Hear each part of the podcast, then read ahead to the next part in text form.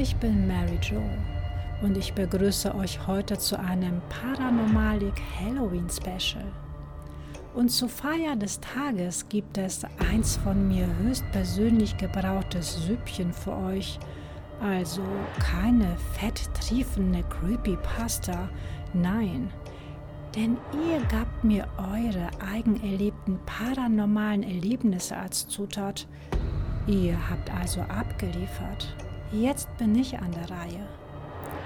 Fühlt euch also eingeladen, denn ich werde euch das Mahl selbstverständlich bei mir zu Hause servieren, in Form eines Rundgangs durch das alte Haus, in dem ich mit meiner Familie lebe. Jeder Raum, jedes Stockwerk hat seine eigenen Geschichten zu erzählen.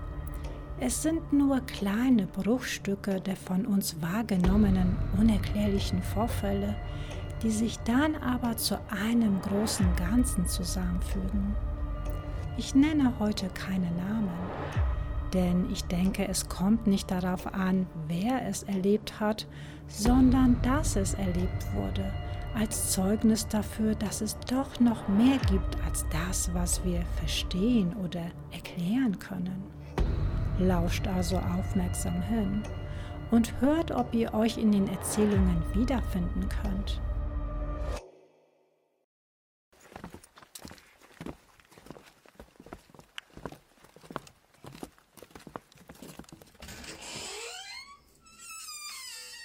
Tretet doch ein in die gute Stube.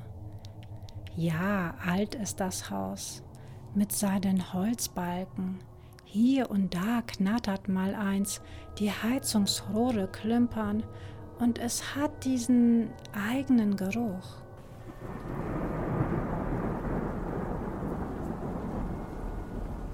So, jetzt aber rein mit euch. Es zieht ein Unwetter auf.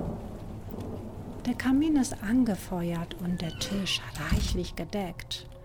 Und nur so nebenbei, falls ihr Katzenstreu auf dem Boden sehen solltet, wir haben keine Katze. So zur Info für die Allergiker unter euch. Naja, zumindest nicht mehr. Wir hatten bis vor einiger Zeit einen Kater, dieser war wie ein Familienmitglied für uns, bis er ganz unerwartet erkrankte und verstarb. Volle Trauer entfernten wir sofort alles, was mit ihm zu tun hatte, verstauten und zum Teil entsorgten wir seine Sachen. Dann, schon paar Tage später, fanden wir verteiltes Streu quasi mitten im Raum. Nicht wirklich viel, aber hinzu kommt, dass zwischen dem Streu sich kleine weiße Maden befanden, wie die, die man manchmal auf verwesenem Fleisch findet.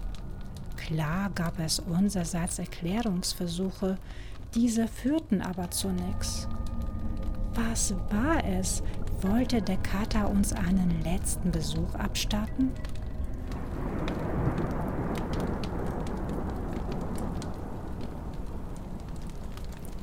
Aber es gab hier im Haus noch einen weiteren ganz merkwürdigen Vorfall, den ich euch unbedingt erzählen muss. Denn wir benutzten einmal einen Blankobriefumschlag als Notizzettel, da in der Eile und Notwendigkeit gerade nichts anderes zur Hand war. Eigentlich nichts Außergewöhnliches. Aber Wochen später lag genau dieser Umschlag mit der Notiz drauf, frankiert und adressiert an uns im Briefkasten. Leider kann ich mich nicht mehr an den Absender erinnern. Aber wie ist das möglich? Ist das irgendwie erklärbar? Nein. Was haltet ihr von einer Hausbesichtigung? Kommt mit. Ich zeige euch mal das obere Stockwerk.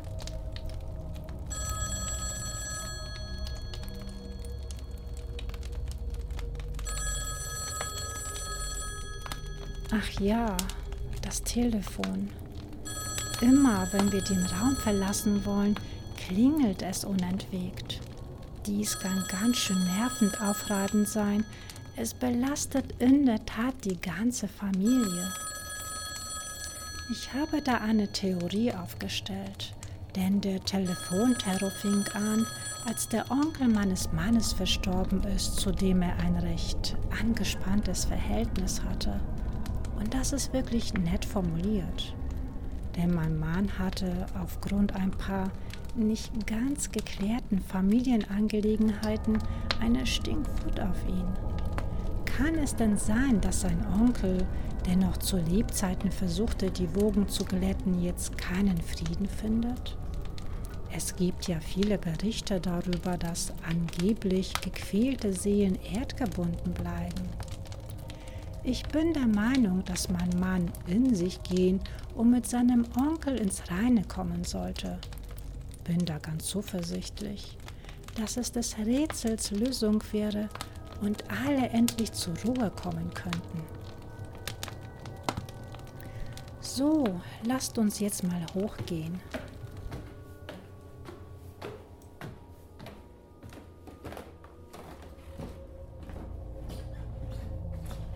Hier oben im Schlafzimmer roch es schon vor den Renovierungsarbeiten beim Einzug ins Haus ganz merkwürdig, um nicht zu sagen unangenehm.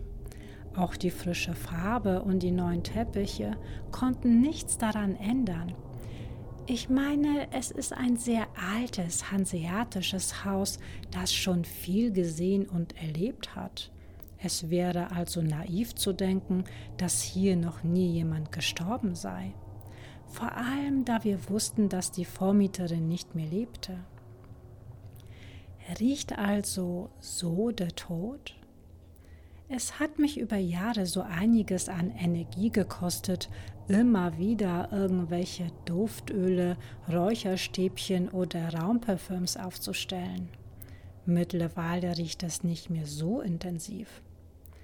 Aber genau hier in diesem Zimmer hatte ich relativ kurz nach dem Einzug mein ganz spezielles Erlebnis.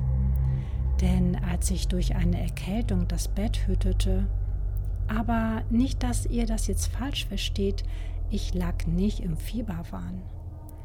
Ich versuchte einfach etwas zur Ruhe zu kommen, um schneller zu genesen und anscheinend begab ich mich durch das Entspannen in eine Art Trancezustand.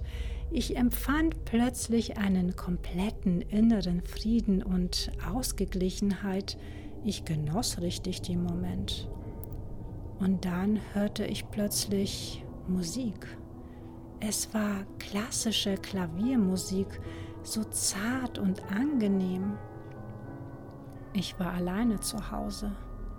Es lief kein Radio, keine dünnen, hellhörigen Wände zu den Nachbarn hin. Ich nahm diese Musik bewusst wahr, versuchte diesen Moment komplett in mich aufzusaugen, so als wenn ich geahnt hätte, dass es mir nur für einen kurzen Augenblick gestattet ist, diesen beizuwohnen. Dann war es vorbei und ich habe es auch nie wieder gehört, auch wenn ich mich noch so angestrengt und entspannt habe. Dieses Erlebnis hat mich länger sehr beschäftigt. Ich fragte auch meine Nachbarin, ob unsere Vormieterin vielleicht ein Instrument gespielt hat. Dies tat sie wohl nicht, aber sie hörte gerne klassische Musik. Und da habe ich mich gefragt, wie ist das eigentlich mit dem sogenannten Jenseits? Ich persönlich bevorzuge gerne den Begriff andere Dimension, aber das ist reine Geschmackssache. Könnte sich also unsere Dimension mit der jenseitigen durch bestimmte Begebenheiten oder einfach nur durch Zufälle kreuzen, so dass es uns möglich ist, uns gegenseitig wahrzunehmen? Viele Menschen berichten zum Beispiel auch von einer Art Leuchtgestalt, die sich ihnen zeigte, die aber leider nicht als eine bestimmte Person zu erkennen war. Aber es gibt ebenfalls Erzählungen von Geisterwesen, die richtig zu definieren und zu erkennen sind, die unerwartet erscheinen und plötzlich wieder verschwinden. Das Merkwürdige ist, dass anscheinend diese Wesen uns nicht immer wahrnehmen, so gleiten diese manchmal durch die Räume, als wenn wir gar nicht da wären. Könnte es möglich sein, dass durch irgendwelche Faktoren die diesseitige Dimension und die jenseitige überlagern? Es ist nicht immer der Fall, dass alle Anwesenden die Geister auch sehen können. Aber es ist eine Tatsache, dass Kinder und sensible Personen für deren Wahrnehmung ganz besonders empfänglich sind. Diese Erfahrung musste ich auch vor längerer Zeit machen, als mein damals noch kleiner Sohn nachts immer den schwarzen Mann gesehen hatte. Es war eine furchtbare Phase. Und wie schaut es mit den Schattenwesen aus? Diese werden sehr häufig wahrgenommen, aber was diese eigentlich sind, wissen wir nicht. Sie begegnen uns über die Wände huschend und meistens nehmen wir sie nur aus dem Augenwinkel wahr. Sind das vielleicht Geister von Verstorbenen oder gar Dämonen? In meinen jungen Jahren hatte meine Mutter eine Nahtoderfahrung dessen Folge war, dass sie bereits im Krankenhaus durch die Schattengestalten Nacht für Nacht regelrecht belästigt wurde. Es war ein Albtraum. Zu guter Letzt brachte sie diese anschließend nichts ahnend mit nach Hause. Ich wohnte damals nicht mehr dort, war aber immer in der Annahme, dass nur meine Mutter diese Wesen sah, bis ich vor kurzem die Geschichte meiner jüngeren Schwester erzählte, die zu dem Zeitpunkt der Vorfälle ein kleines Mädchen war und wir sie daher nicht in Kenntnis von derartigen Aktivitäten setzen wollten.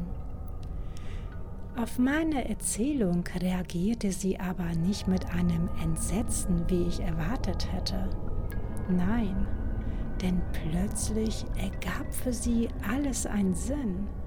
Denn was ich nicht wusste, ist, dass sie diese Schattengestalten, die unserer Mutter bis nach Hause gefolgt sind, auch sah. Sie sah, wie diese Richtung Schlafzimmer, wo unsere Mutter schlief, an den Wänden glitten und manchmal verirrten sich diese auch in ihr Zimmer. Wer oder was sind diese Schatten?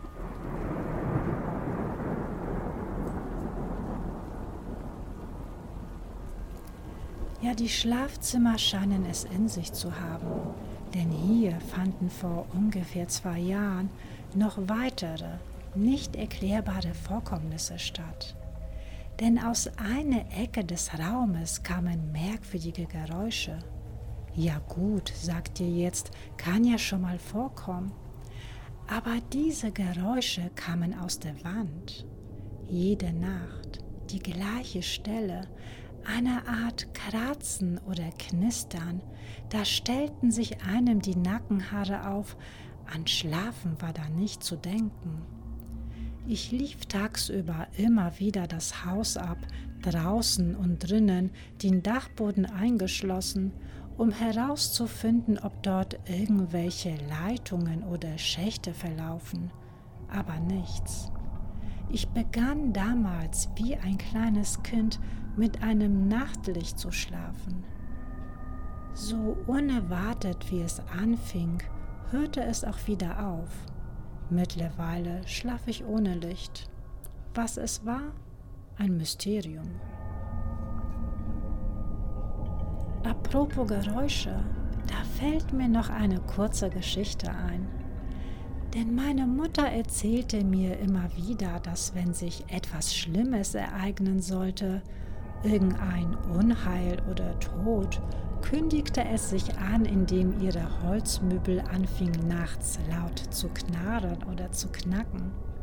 Ich versuchte es natürlich immer runterzuspielen, um sie zu beruhigen, meinte, dass es normal wäre, dass Holz bei Temperaturschwankungen arbeitet.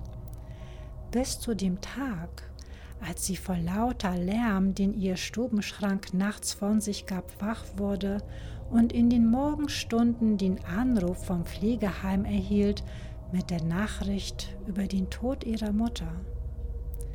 Habe es ab da an nicht mehr belächelt, wusste aber trotzdem nicht recht, was ich davon halten soll, bis eines Nachts auch mich ein knarrender Schrank aus dem Schlaf holte Und lasst es euch versichert sein, dies war kein durch wechselnde Luftfeuchtigkeit verursachtes Geräusch.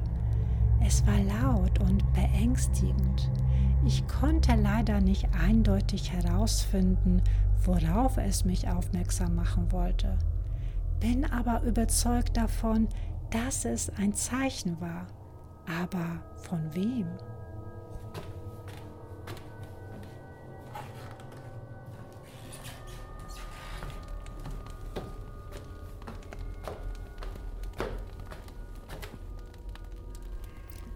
So, hier endet meine Führung durchs Haus. Ich hoffe, das Mahl hat euch gemundet. Ich begleite euch noch nach draußen. Hm, übrigens, der Nachbar rechts von uns, ein Mann mittleres Alters, ist uns etwas suspekt. Wir wohnen ja in einem ruhigen Innenhof. Unsere beiden Häuser stehen relativ dicht aneinander und die Grundstücke sind mit einer Holztür voneinander getrennt. Die Tür sind etwas verschachtelt angebracht, so dass man ein wenig durchluschern kann. Als mein Mann eines Abends noch draußen vor dem Haus saß, schreckte er auf, als er plötzlich leises Stöhnen und Jammern hörte. Unser Kater, der zu diesem Zeitpunkt noch gelebt hat, kam angelaufen und wirkte sichtlich nervös, schnupperte aufgeregt an der Holztür, presste seine Nase zwischen die Latten. Er hörte es also auch.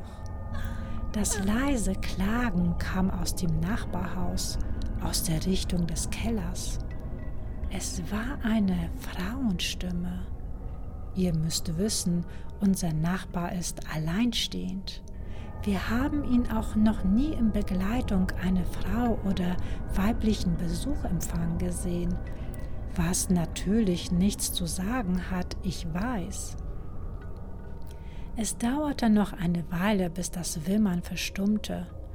Einige Wochen später bekamen wir es noch einmal mit und danach nie wieder.